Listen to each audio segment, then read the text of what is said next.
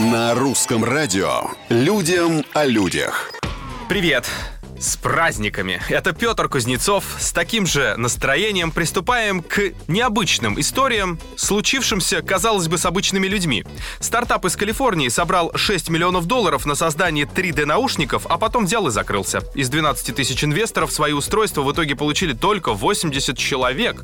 В официальном прощальном заявлении компании говорится, что создателям не хватило финансирования на завершение проекта. То есть 6 миллионов долларов это мало, надо еще 2 миллиона, видите ли.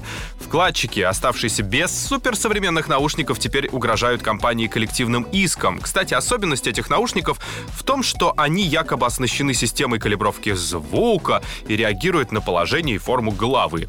Для каждого положения свои автоматические настройки. Но сейчас инвесторам все-таки лучше настраиваться на судебные заседания. Людям о людях. А теперь о самом ленивом способе выгуливать собаку, как раз для майских праздников. Его придумал китаец, хорошо, что не кореец.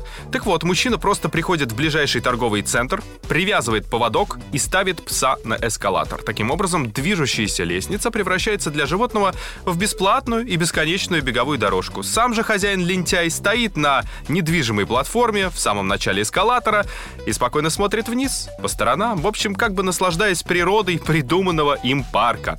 Сняв Снявший соответствующий ролик посетитель торгового центра говорит, что мужчина так выгуливает свою собаку ежедневно по 20, а то и 30 минут. На сегодня все. Хорошего продолжения праздников. Оставайтесь с нами совсем скоро. Новые истории и новые герои.